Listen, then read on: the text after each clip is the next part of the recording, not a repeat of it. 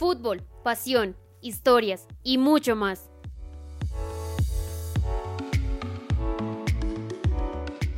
Esto es la hora del podcast en la hora del FPC.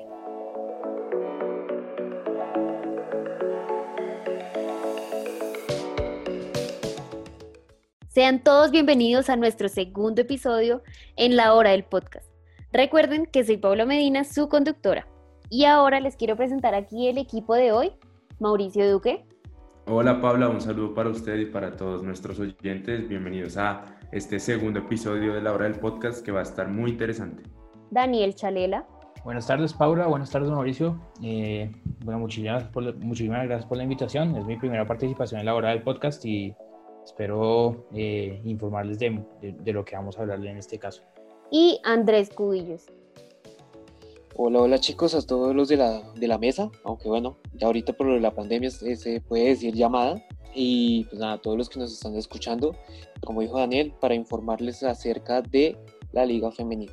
Listo, muy, muchas gracias muchachos. Recuerden que pueden seguirnos en Instagram, Twitter y Facebook como La Hora del FPC y en YouTube como La Hora del FPC TV. Hoy les hablaremos de la Liga Femenina, como ya mencionó Andrés, eh, la cual después de mucho tiempo también podremos volver a ver desde la pantalla de nuestros televisores. Bueno, para empezar a hablar sobre este tema que nos compete, que es la Liga Femenina, yo quisiera primero empezar con un recuento de todo lo que sucedió durante eh, la pandemia. Acordémonos que pues, la pandemia empezó en el mes de marzo eh, que mermó la actividad y la competencia masculina en su jornada número 9.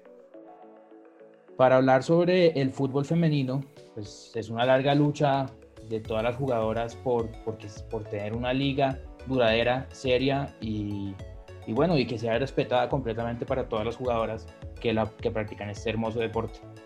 Y bueno, para hablar sobre la, la liga femenina ya, esta estaba acordada a empezar en el mes de abril, pero pues con toda esta situación de la pandemia, pues obviamente, como ya les explicamos, mermó la, la actividad. Iba a empezar en el mes de abril y finalizaría la última semana de mayo, la primera fase. Posteriormente la fase de eliminación con los ocho clasificados iría hasta el 19 de julio, esperando a que finalice la, la Copa América para disputar la final en agosto.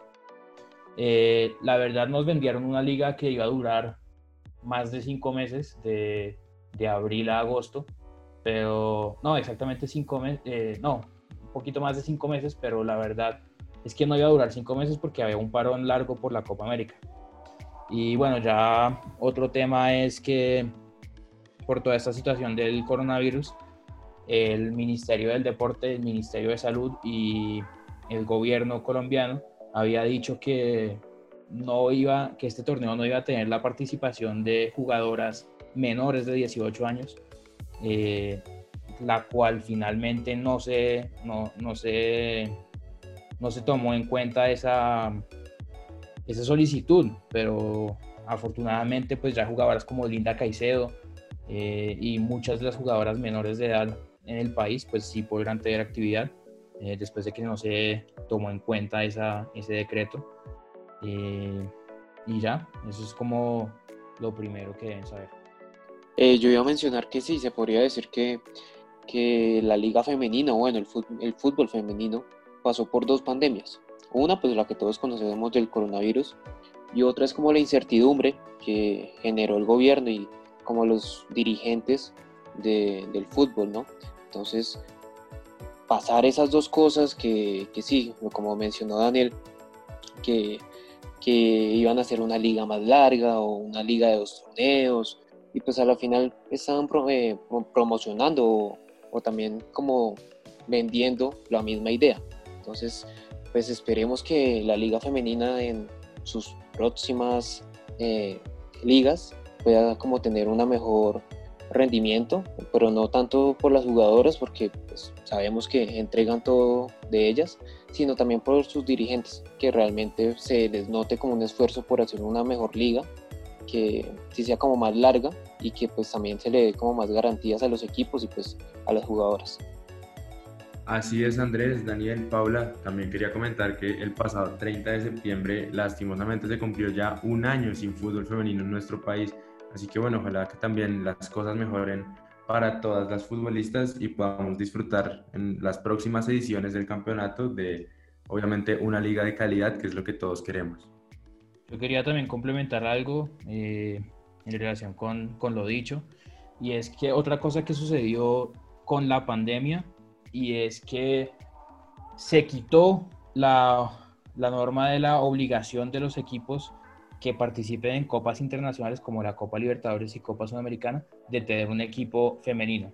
Sin embargo, pues sabemos que esta norma de tener un equipo femenino era tener un, podría, podía ser unas fuerzas básicas femeninas, ni siquiera especificaron que tenía que ser un equipo profesional femenino en competencia. Eh, varios equipos que estaban participando en copas internacionales participaron en la liga femenina y ya por esto, por esta norma que la, la quitaron, eh, equipos como el Deportes Tolima, como Once Caldas, prefirieron no participar y darle prioridad pues simplemente a la liga masculina. Claro que sí, muchachos. Bueno, pues esperemos que, así como lo dijeron, la liga femenina pueda tener el protagonismo que se merece y que a pesar de que todo lo que ha pasado, pues estas chicas van a seguir representando con orgullo eh, la camiseta que portan. Yo les quiero empezar a hablar acerca de las actuales campeonas de esta liga, que es la América de Cali. Están junto con Deportivo Cali, Deportivo Pasto y Junior de Barranquilla en el grupo B y tuvieron muchas altas y muchas bajas. Entre sus bajas estuvieron pues varias jugadoras que estuvieron eh, participando en el equipo que eh, participó en la Copa Libertadores, entre ellas como Camila Román, la arquera, Kelly Caicedo, Kelly Barwin, que son defensas, Elizabeth Carabalí y Daniela Henao. Pero entre sus altas sumaron a, a Yuemar Guairecuco, que es una de las goleadoras del torneo, y Manuela González también, que ha sido muy importante. Sí, también Paula y a todos los que nos están escuchando, se incorporó la arquera Paula Valencia, procedente del Deportes Tolima, y creo que es un buen recambio para Natalia Giraldo en el arco. No sé qué opinan ustedes. A mí me parece que es una muy buena arquera, que la tuvimos en, en Independiente Santa Fe. Me parece una, una, gran arquera que también tuvo sus partidos en el Deportes Tolima, como la arquera titular en la pasada eh, competencia con el Deportes Tolima. Tan bueno, y lo, lo positivo también es, es la continuidad también de Catalina Usme y de Carolina Pineda en el equipo eh, Escarlata, siendo dos jugadoras importantísimas para, para el ataque y para, el, y para la creación de juego en, en, en el América de Cali. Una baja importante, pues obviamente la que muchos conocemos, que es la de Linda Caicedo, una jugadora importantísima en cualquier equipo y con mucha juventud. Tiene apenas 17 años, 16 años, ¿no? Y jugadora de la selección Valle y también jugadora de la selección Colombia sub-17. Y algo también para mencionar, eso que, que mencionó Paula, sobre Joemar Guarecuco, que me parece una jugadora muy buena, Recuerdo la anterior liga que jugó para Cortuluá y si mal no estoy hizo seis goles, eso ya lo digo de memoria, y, me parece muy buena, es una delantera centro que tiene muy buen juego de, de, cabeza.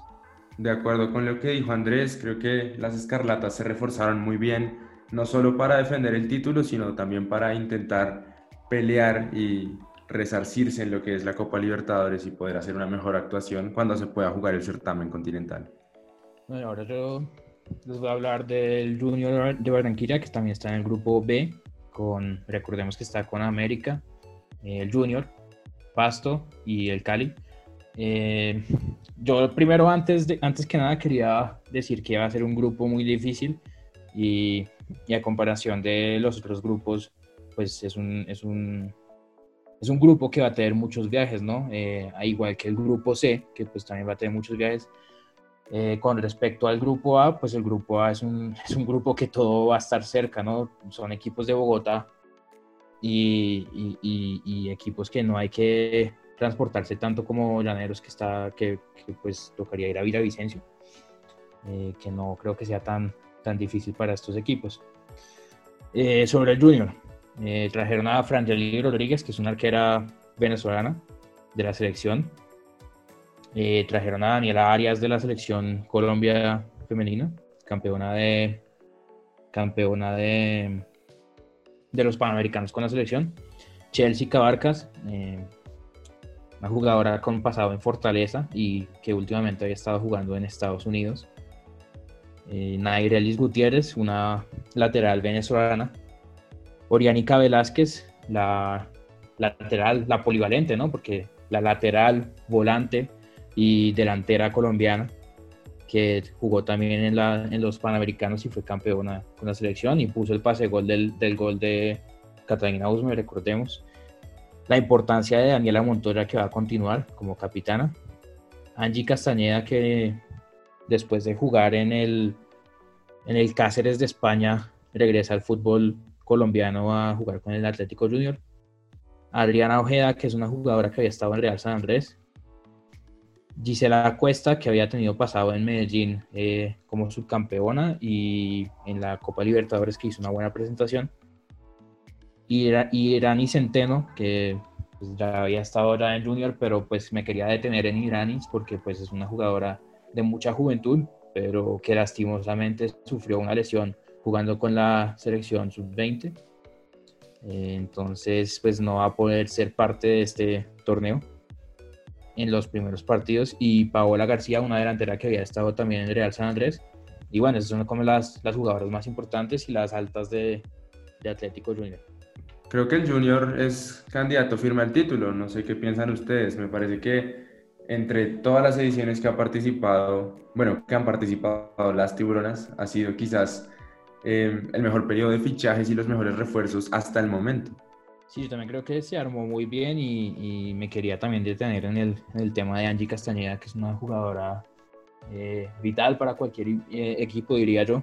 Lo vimos con, con, Santa Fe, que es una de las jugadoras que más participaciones ha tenido en el fútbol colombiano. Si no estoy mal, eh, si alguien me, me puede corregir, creo que es la jugadora que más partidos ha jugado en Colombia, Angie Castañeda jugó en Millonarios, fue una de las goleadoras, fue la goleadora de Millonarios, mejor dicho, y luego tuvo un paso corto en, en España, no tuvo mucho rendimiento, era en España con, con, Laura Aguirre, y bueno, regresó al país para, para tener una buena temporada, esperemos que con Junior de Barranquilla.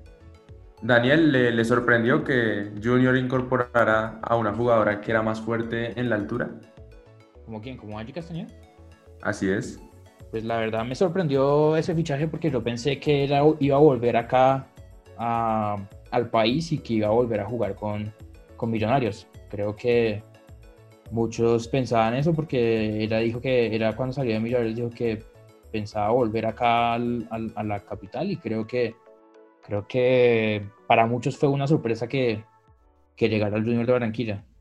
Y claro, pues lo de la altura también juega. Eh, ella siempre ha jugado acá en los, en los equipos que haya estado han sido Santa Fe Millonarios y pues en, en España en, el Cáceres, ¿no? Pero, pero pues la altura siempre es un es, es importante para ella porque pues, pues es, es, es, un lugar en donde ella siempre ha jugado como la capital Bogotá. Bueno, ¿y qué otros rivales importantes tiene Junior en ese grupo? Pues va a jugar, va a tener que jugar contra las actuales campeonas como los son América. Eh, y va a, tener que jugar también contra el Deportivo Cali, que se armó muy bien también porque, porque trajo algunas jugadoras de, que habían estado en América, como Linda Caicedo, que es una jugadora importantísima. Eh, y bueno, no, pues la verdad que le va a tocar muy duro a, al Junior y también le va a tocar contra un Deportivo Pasto, pues tener que ir a jugar a la, a la altura también difícil también jugar allá. No sé ustedes qué, qué opinan acerca de este grupo o, cómo lo ven.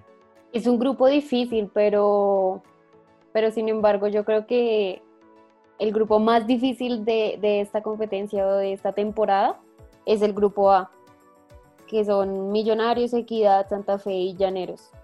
Llaneras y Fortaleza, recordemos. Y Fortaleza, y Fortaleza, sí. Correcto, Mauricio, correcto.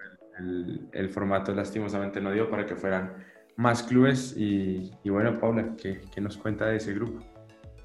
El grupo les tengo para hablarles de Millonarios, quien, quien presentó a sus jugadores mediante un video y que estábamos aquí hablando antes de, de empezar a grabar el podcast que estábamos desconcertados sobre la posición en la que iba a jugar Sara Páez, que es eh, una de las jugadoras que hace parte de la plantilla de Millonarios. Entre ellas también podemos encontrar a Paola Villarraga, que es arquera, Karen Murillo, quien ha jugado también en Santa Fe y en Fortaleza y ha sido partícipe de la selección colombiana de futsal y de la selección de Bogotá. Daniela Gamboa, que también es arquera, Viviana Pinilla, que es defensa proveniente de Fortaleza, Lisette Aroca, defensa, Stephanie Sarmiento, también defensa, Mariana Peraza, Vanessa Gómez, defensa y lateral respectivamente, Cindy Ángel, también proveniente de Fortaleza, Lisette Camacho y Lisette Moreno, Camacho defensa y Moreno volante, María Morales, Sharon Ramírez, Lina Arciniegas, Daniela Figueroa, Lina Martínez, Camila Rusi, Manuela Costa, Angie Rodríguez, Lina Gómez, todas volantes, Sara Páez y Tatiana Ariza, que son delanteros. Esta será la segunda participación oficial de Millonarios en este torneo. Muy bien, Paula. Yo quisiera destacar eh, varias de las contrataciones azules, empezando por la que más me sorprendió, que fue la de Tatiana Ariza, ya que, bueno, fue, creo, una de las contrataciones más rimbombantes en, lo que va de este año para la Liga Femenina, ya que, bueno, pues una jugadora que ha ido a mundiales, que ha ido a Juegos Olímpicos y que no la veíamos mucho como con ganas de venir a, jugar en, en, nuestro país, pero se le presentó la, la posibilidad de millonarios y creo que pues es un gran, una gran contratación. Al igual que también quiero destacar que muchas jugadoras que, que estuvieron el año pasado en Santa Fe pasaron a Millonarios y, y que eso se debe pues al, al, cuerpo técnico, ¿no? Que el asistente que estuvo el año pasado en Santa Fe ahora será el técnico de Millonarios, que es Carlos Gómez. Y a mí algo que me gustaría también mencionar es un cambio de posición. Digamos que eso también lo comenté un poco con Daniel, que en el video donde mostraron las diferentes jugadoras de Millonarios, aparece Sara Páez, pero como delantera. Recordemos que Sara Páez viene de jugar de, en, la, en la defensa. De hecho, jugó en Fortaleza también como defensa. Y ahorita en el video salió como delantera. De pronto es un cambio de posición. De pronto puede jugar mejor ahí. No sé, guardando proporciones puede hacer algo como, no sé, Yepes y Godín. De pronto uno nunca sabe y puede ser una próxima delantera de la selección Colombia, uno no sabe. Y también para mencionar eh, lo de Manuel Acosta, me parece que es un buen fichaje para Millonarios y que también como que contuvo un poco la base del torneo pasado con Ramírez, con Lina Gómez y la única falla fue que perdió a su capitana, a Natalie Melo, pero de resto siento, siento que es un equipo que puede luchar también por, por la final y, y, por qué no, por la liga. Ustedes mencionaron que, que Junior era un, eh, un equipo que podría ser firme al título en, este, en esta liga, pero yo creo también, como por la, por la plantilla de Millonarios, también podría decir que Millonarios también está para, para ganar el título. Yo estoy completamente de acuerdo con lo que acaba de decir Paula eh, como dije la, la, temporada pasada y se lo dije a Andrés y a Mauricio, para mí un, un, candidato firme para la, para la primera participación de Millonarios era el mismo Millonarios, porque se había armado excelentemente bien con una Mariana Pion uruguaya, con Fabiola Herrera, que, está, que era la primera eh, jugadora peruana en, en salir del país y en firmar con un equipo profesional como afuera de Perú como lo, de, como lo eran Millonarios. Firmó con Natalie Melo, que ya pudimos ver todos los destellos de calidad que nos dio esa, esa jugadora pequeñita, pequeñita, porque de una estatura muy corta, pero con un talento increíble. Y grandes jugadoras también como Gisela Herrera, que también eh, Colombo venezolana, que terminó siendo la goleadora en, en el fútbol venezolano. Y un, un, dato no menor, ¿no? Pues le faltaría jugar en Fortaleza, obviamente, pero, pero Manuela Acosta, si no estoy mal, es la única jugadora hasta ahora con vistiendo las tres, las, las tres camisetas de los equipos más, como si se pudiera decir así, como los más tradicionales de la capital, como lo son Equidad, porque recordemos que empezó en Equidad, en Santa Fe y ahora en Millonarios. Y también me parece que, que es una excelente futbolista que te puede jugar en todas las zonas del, del, del, medio campo. Y también, ya también lo había hablado otras bambalinas con, con Mauricio acerca del fichaje de Tatiana Ariza que nos parecía sorprendente, ¿no? Porque por lo mismo que, que mi compañero Mauricio dijo, que pues nos parecía impensado que era eh, jugar en el país después de tanto tiempo en, en Estados Unidos. Me, me, parece que principalmente Ariza le dio a Millonarios, bueno, ahorita un, un, salto de calidad y creo que eso va a ser importante para que ella sea como esa líder y esa, esa guía y pueda transmitirle a sus compañeras mucho, mucho del estilo ganador que ella tiene. Sí, completamente de acuerdo. Y pues recordemos que ha estado en, en, todos los procesos de selección femenina y es una goleadora eh, nata que vamos a, a, esperar que le vaya bien acá en el país y que nos haga recordar a, a, los, al fútbol que ella nos mostró en los sudamericanos y también en, en, los mundiales juveniles cuando ella participó en la selección, que, que si no estoy mal fue una de las goleadoras en el mundial de Azerbaiyán, si no estoy mal. Sí, así es, Daniel. Y bueno, yo quisiera eh, hacerle contraparte a Millonarios, hablando de su rival, de Independiente Santa Fe. Y es que, bueno, la, la situación con respecto a las Leonas fue también algo, algo que no se esperaba, algo sorprendente. Recordemos que el Atlético Huila para este año no jugará la Liga Femenina. Es algo de verdad impactante, ya que, bueno, recordemos equipo campeón de este certamen en 2018 y también campeonas de la Copa Libertadores. Así que fue algo que nos tomó por sorpresa a todos y bueno, debido a esto el proyecto por el que ahora apostó Independiente Santa Fe fue traer como gran parte de ese Atlético Huila, ¿no? Em, como lo pudimos ver incluso antes de, la pandemia, precisamente en, el partido correspondiente a la, a la fecha 8 de, de, la liga masculina, se hizo la presentación de las Leonas. E Independiente Santa Fe contó únicamente con cuatro jugadoras que estuvieron el año pasado en el plantel, entre las cuales se pueden destacar Viver Lierazo, Lucero Roballo, eh, Gabriela Huertas, que va a ser la flamante capitana del equipo. Llegaron varias jugadoras del cuadro Pita, entre las que podemos destacar a Daniela Solera, la arquera costarricense, a la volante 10, la paraguaya Fanny Gauto, que va a ser una de las figuras eh, sin dudarlo. También eh, Jaylis Oliveros, entre otras jugadoras eh, de otros equipos como Deportivo Pasto, que ahora estarán dirigidas en Independiente Santa Fe por Albeiro Erazo. También, eh, para cerrar, hablándoles de las Leonas, antes de que ustedes, compañeros, me den su opinión sobre el cuadro cardenal, me parece importantísimo, pero de verdad muy bueno, el regreso de Liana Salazar, la que fue la capitana de ese equipo que quedó en, en la historia siendo las primeras campeonas de la Liga Femenina en 2017, que bueno, debido a la pandemia, ella estaba jugando en China, pero em, pues no, no volvió al país asiático y recaló en Santa Fe, al igual que la delantera venezolana Isaura Biso.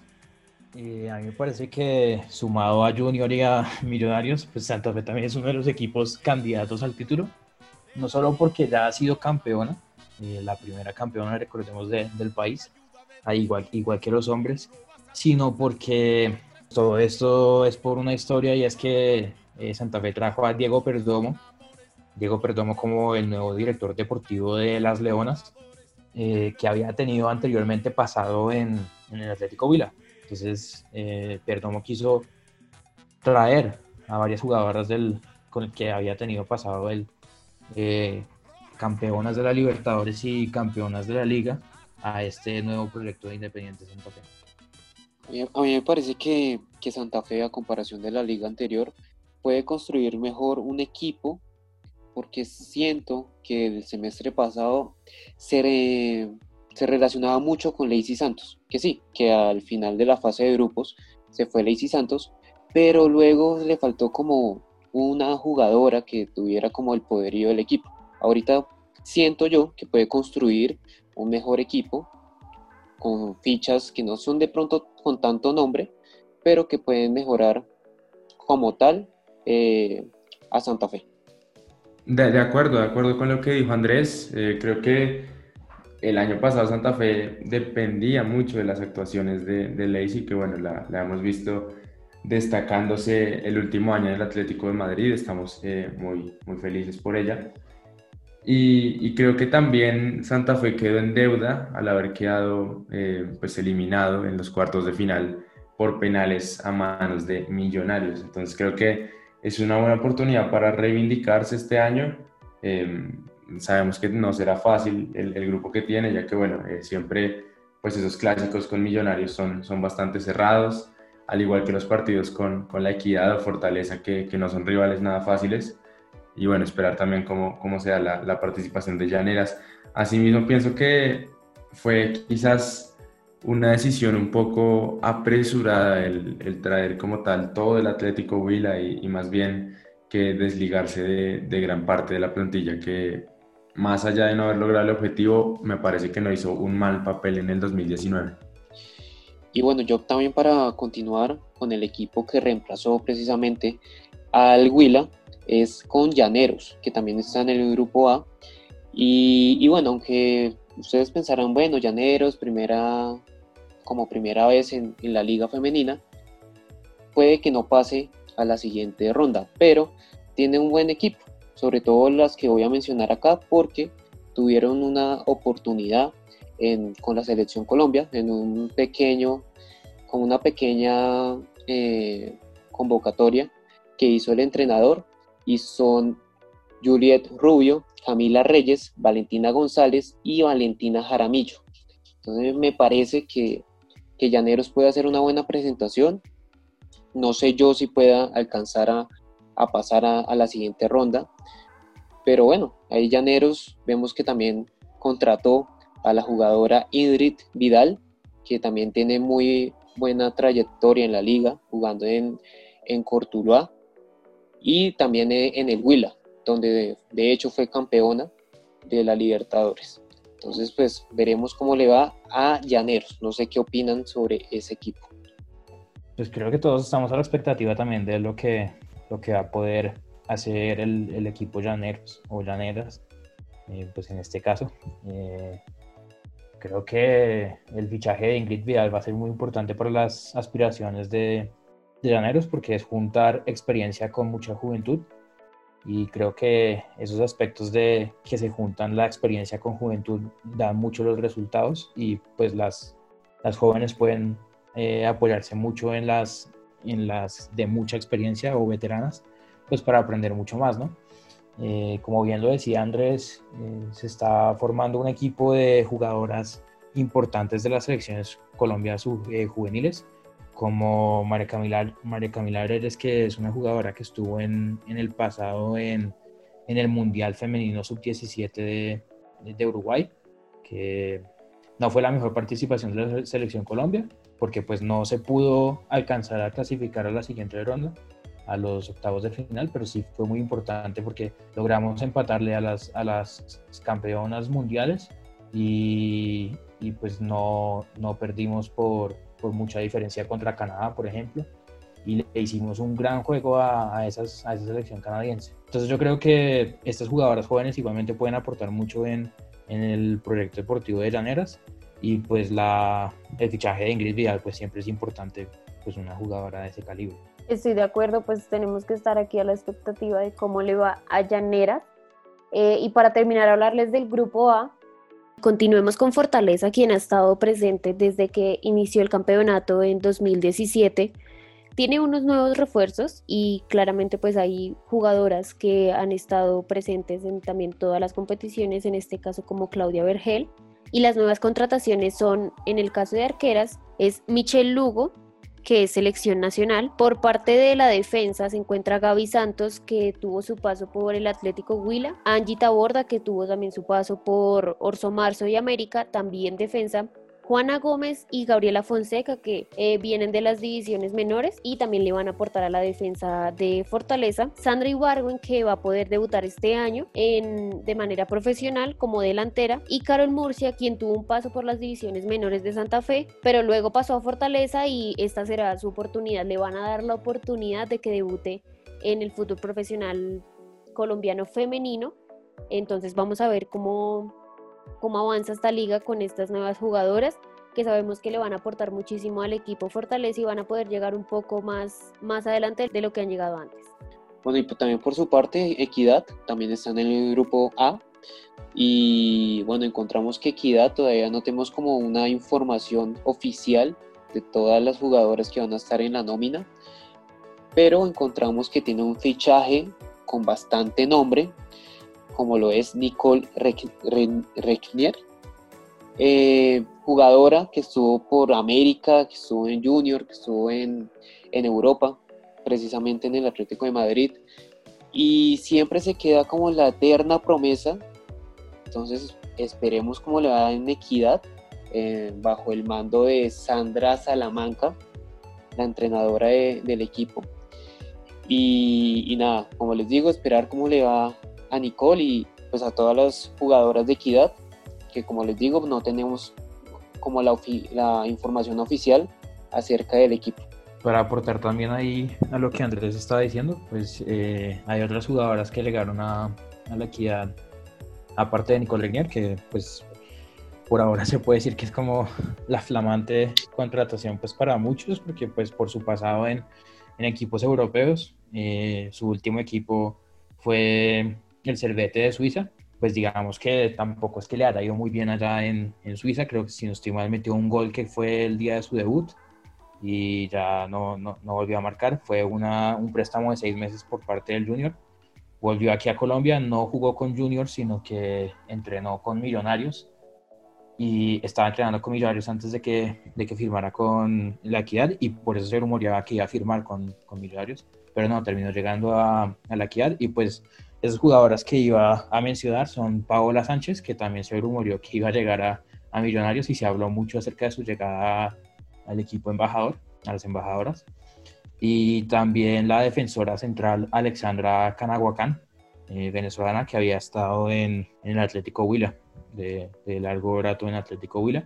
Y además de eso, pues destacar también la continuidad de, de Vanessa Córdoba y la baja, creo que yo más sensible que, que sintió o que va a sentir eh, Equidad en este momento es la de Lizeth Camacho, que es una jugadora de, de como ya lo había mencionado.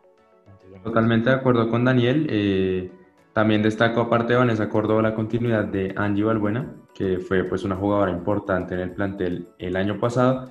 Y no sé qué opinan ustedes, pero pienso que dada su experiencia y dada su rol de, de líder, creo que la más indicada para llevar el, brazalete de, de, capitán con las aseguradoras, bueno, de capitana con las aseguradoras, mm, debe ser Vanessa Córdoba. Sí, sin duda, sin duda, Mauricio. No, no sé qué piensen los, no sé qué piensen Paula y Andrés, pero yo estoy completamente de acuerdo y no solo por, por el tiempo también que lleva en, en, la equidad, sino también por, porque creo que es la persona eh, líder del, del, equipo. Y no solo eso, sino creo que también es un gran premio por toda la lucha que Vanessa Córdoba ha tenido eh, o que ha demostrado en, esta, en este tramo de liga femenina y es pues la verdad por Manuela Costa y por Vanessa Córdoba más o menos es por lo que hay fútbol acá en, en el país femenino. Así es, han sido las principales abanderadas en, en, esta lucha. Bueno, viajemos de nuevo al grupo B, ya dimos por finalizado todo el, el recuento del grupo A, entonces en el grupo B pues ya hablamos del, del Junior de Barranquilla, pero les voy a hablar acerca del Deportivo Cali, eh, uno de los otros equipos del Valle que está en, esta, en este grupo, ¿no? Eh, recordemos que en este grupo no son cinco los equipos, sino que son cuatro. Ya se los voy a volver a, a decir, los cuales son Junior, Cali, América y por último Deportivo Pasto. Y entonces en el grupo, eh, en, el, tema del Deportivo Cali, el Deportivo Cali se armó con varias jugadores también, jugadoras que estaban en, en América de Cali, por ejemplo, Linda Caicedo, que ya le hemos, ya hemos hablado de ella, eh, Angie Mina, que estaba en el Cortuluá, arquera, Kelly Ibarwen, que una lateral que había estado en, en, en, América también, Kelly Caicedo, defensora central de, de América, Manuela Pavi de Orso Marzo, eh, una tocada de nuestra compañera Paula Medina, Paula Medina, eh, jugadora del Cortuluá, y Carolina Arias claramente que pues también tuvo pasado por, por el Atlético de Madrid. No jugó ningún partido en liga, jugó un partido, alcanzó a jugar eh, algunos minutos en, en, Champions con el equipo colchonero, con las colchoneras, pero no alcanzó a jugar en liga, ¿no? No alcanzó a debutar. Pero además de ella, eh, también hay otras contrataciones como Marjorie Sánchez, que es una experimentada arquera peruana, que va a aportarle mucho al, club. Y pues quería dejar a esta, quería dejar a esta contratación al final, eh, que es Jorelín Carabalí, porque es una historia de superación, ¿no? Porque Carabalí tuvo una lesión eh, de, de jugar la Libertadores con Huila en 2018, en el que una jugadora le cayó encima en un entrenamiento eh, con, con el Atlético Huila, una compañera le cayó encima y tuvo una fractura de fémur. Eh, una fractura de fémur que la dejó afuera de las canchas más allá de, de, dos años, ¿no? Y pasó por muchos, se recuperaba, la tenían que volver a operar, se recuperaba, tenían que volverla a pasar por el quirófano, entonces la verdad fue una historia de superación y bueno, ya vamos a poder volver a ver a Jorelin Carabalí defendiendo y defendiendo eh, en, literalmente porque pues es defensora los colores del, Deportivo Cali. Pero creo que la mejor parte de las azucareras es su línea defensiva, creo que es bastante sólida con los nombres que mencionó Daniel anteriormente. Y bueno, esperemos a ver si tiene con qué poder superar eh, pues esta instancia de grupos. Obviamente también fue bastante importante la adquisición de Linda Caicedo. Y me gustaría saber si para ustedes este puede ser el grupo de la muerte. No, yo, yo sigo confirmando que para mí el grupo de la muerte sería el grupo A. Eh, me parece un poco más pesado, aunque también, pues América de Cali, Deportivo Cali, pues me ha parecido que tienen unos fichajes muy buenos, al igual que el Junior. Sin embargo, me parece un poco más pesado el grupo A. Estoy de acuerdo con Paula, yo creo que quizás eh, los grupos A y B son los más fuertes, los más peleados y que quizás en el, en el grupo C pueden estar un escalón por debajo sin demeritar a los equipos que encontramos allí.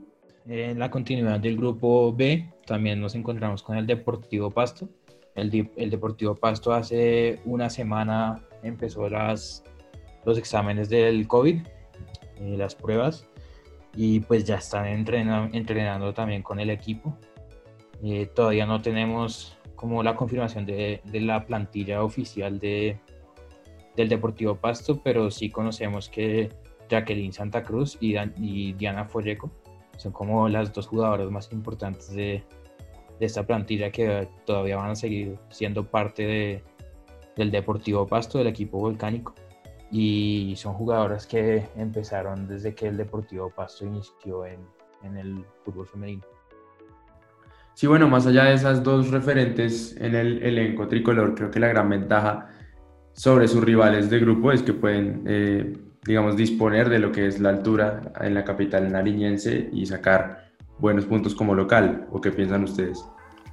Sí, claro, son, son, equipos que el calor, pues el calor es, es su base, ¿no? Eh, Junior, América y, y Deportivo Cali que están acostumbrados a jugar en, en, en, un clima cálido, pero ahora se van a enfrentar a, un equipo como el Deportivo Pasto que más allá de, todavía no conocer las jugadoras que, que, van a formar parte del Deportivo Pasto, que ya están entrenando con el Deportivo Pasto, pues obviamente que yo creo que la, la altura les, les implica mucho, ¿no?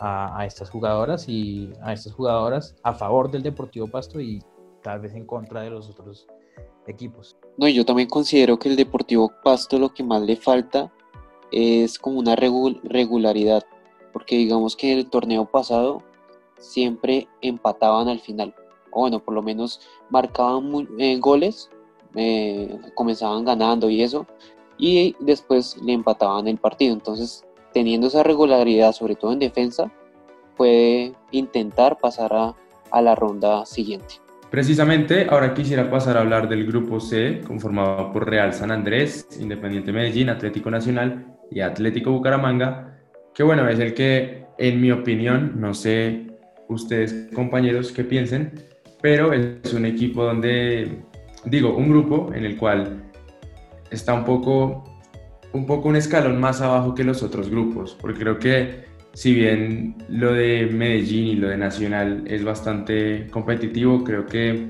podrían ser los claros clasificados, esperando lo que suceda con Real San Andrés y Atlético Bucaramanga, que honestamente no les tengo mucha fe.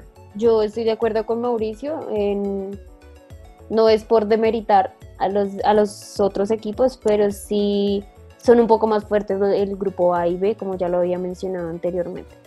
Por su parte, en el Deportivo Independiente Medellín habían algunos rumores de que Sandra Sepúlveda y Diana Ospina saldrían del equipo, sobre todo en el caso de Sandra Sepúlveda, la guardameta que también defendió los colores de la selección Colombia.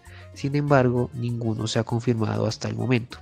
Se podría decir que el caso más sonado en el poderoso de la montaña fue la renovación del vínculo que tienen con formas íntimas, que es como una cantera de jugadoras de fútbol en donde las mejores las van vinculando con el poderoso o con el equipo antioqueño.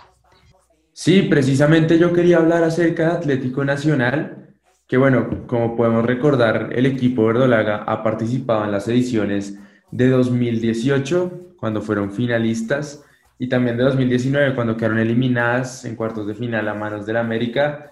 Eh, bueno, todo esto bajo la dirección técnica de Diego Bedoya, y creo que fue bastante importante contar con la llegada de pues, jugadoras con experiencia, jóvenes pero con bastante experiencia, como son las eh, antiguas defensoras de Independiente Santa Fe, Jessica Romero y, Sara Pulesio, eh, que también puede jugar como volante. Creo que fueron dos refuerzos bastante buenos y, y, bueno, creo que los equipos países están llamados a ser los protagonistas en ese grupo. También el Medellín, que a pesar de las bajas, trajo una, una jugadora importante, ¿no? Sí, estoy completamente de acuerdo, Mauricio. Eh, también decir que pese a la partida de Carolina Arbeláez y otras jugadoras como Carolina Arias, eh, Lorena Bedoya. Pues, la, la, misma Lady Andrade desde hace un tiempo. Exacto, eh, Nacional está armando un buen equipo combinando la, la veteranía con, con, los con las jugadoras juveniles, ¿no?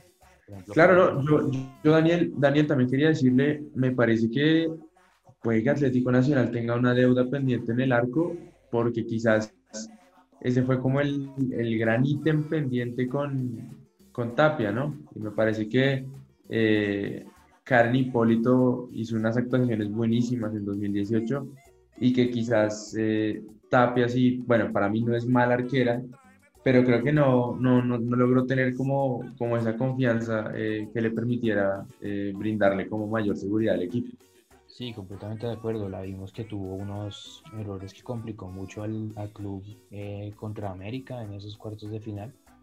Y bueno, ojalá sea una segunda oportunidad para ella, porque tengo entendido que continuará en en el equipo. No sé usted si nos puede precisar algo sobre la continuidad de Tapia en el equipo. Sí, sí, Daniel, también, y, a todos, eh, también eh, puedo precisarles la, la, continuidad de Tapia, ya que, bueno, eh, fue una de las primeras que se presentó a entrenar con las verdes para esta temporada entrante.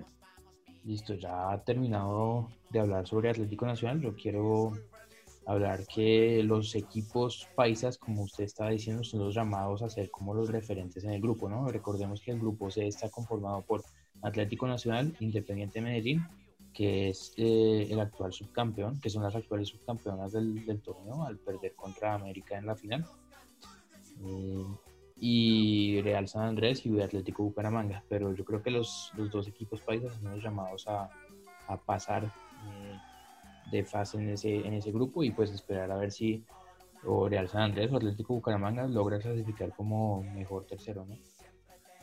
Claro, Daniel, sería, sería una sorpresa para mí. De, de hecho, creo que usted ahorita estaba retomando la, la idea que comentó Andrés acerca de pues, los refuerzos eh, poderosos.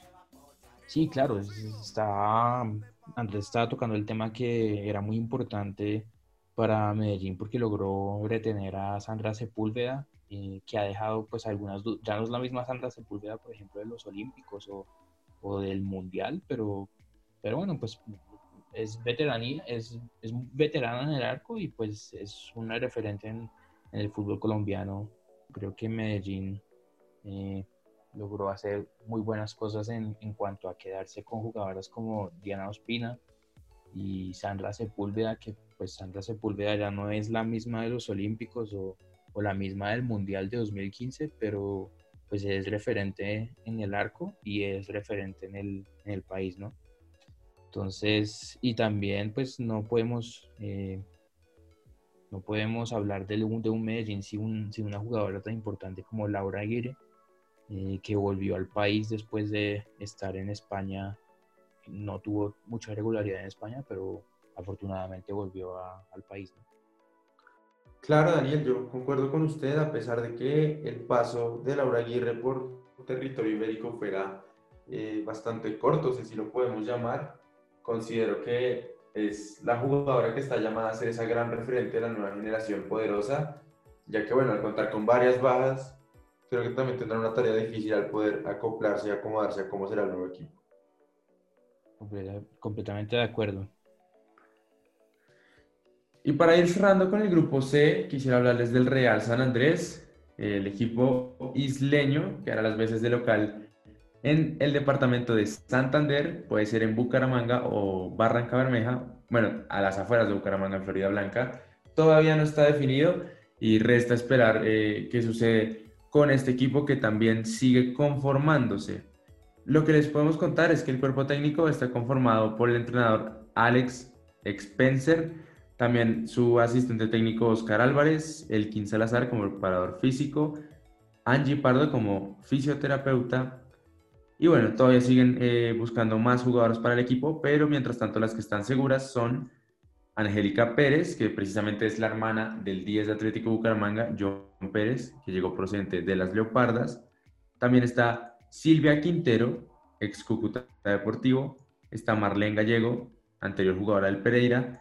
Neidis Durán, Tairis Álvarez, Heidi Mosquera, Natalia Hernández, Nicole Camacho y una de las que más se destaca, Belkis Niño, que ha sido convocada a la selección Colombia Femenina Sub-20 en muchas ocasiones y es una habitué entre las citadas por Nelson Abadía.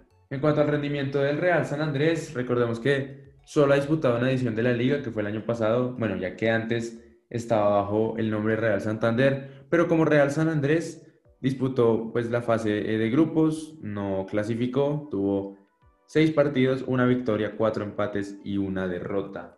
Así que bueno, eh, no sé qué opina Daniel, pero la verdad para mí, sin demeritar el trabajo de, de estas jugadoras, ni mucho menos, creo que el Atlético Bucaramanga y también el Real San Andrés están quizás un escalón por debajo de sus rivales paisas, ¿no? De Atlético Nacional e Independiente Medellín, que creo que todos estamos de acuerdo en que podrían ser los equipos que casi seguro van a clasificar. Sí, completamente de acuerdo con, con sus precisiones. Eh, estoy, como anteriormente lo habíamos dicho, cuando estamos presentando los equipos paisas, sin duda alguna, estos son los, los referentes de, del grupo C y son los que estarán llamados a pasar de, de, fase de grupos, ¿no?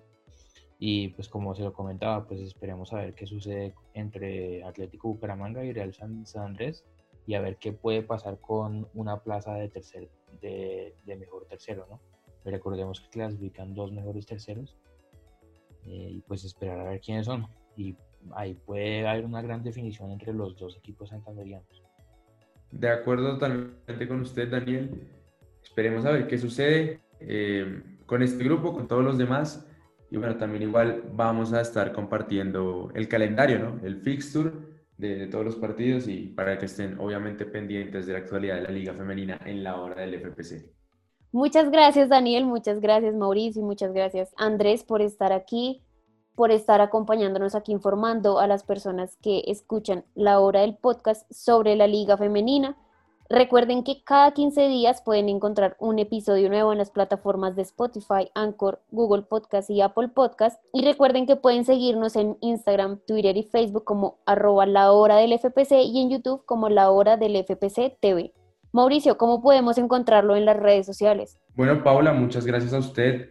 También un placer haber estado compartiendo equipo hoy con Andrés y con Daniel. Gracias también a todos los oyentes que nos escuchan en cada uno de los episodios aquí en la hora del podcast. Y bueno, ya para despedirme, me pueden encontrar tanto en Twitter como en Instagram como arroba Mauricio Duque Cero. Un placer y nos escuchamos en el próximo episodio. Muchas gracias, Mauricio. Daniel, ¿cómo podemos encontrarlo usted? Bueno, primero, muchísimas gracias por, por la invitación. Pues yo hago parte de la hora del FPC, pero es mi primera ocasión que, que estoy aquí acompañándolos en, en la hora del podcast. Eh, una gran experiencia y más cuando se trata de fútbol femenino, que los que me conocen saben que, que me gusta mucho y es lo que más me, me, gusta deportivamente. Y nada, pues me pueden encontrar como en Instagram como arroba chaleflow97, en Twitter como Daniel Chalela. Muchas gracias Daniel por acompañarnos en esta oportunidad. Y Andrés, ¿cómo podemos encontrarlo usted en las redes sociales? Bueno, a mí me pueden encontrar como andres.cubillos21 en Instagram y en Twitter como andrescugo21. Nuevamente, muchachos, muchas gracias por acompañarme a mí en esta ocasión informando a las personas sobre el fútbol femenino, algo de lo que no se habla mucho en Colombia, pero nosotros estamos aquí para informarles. A mí me pueden encontrar en Instagram y en Twitter arroba Paula. Nos escuchamos en una próxima ocasión. Chao, chao.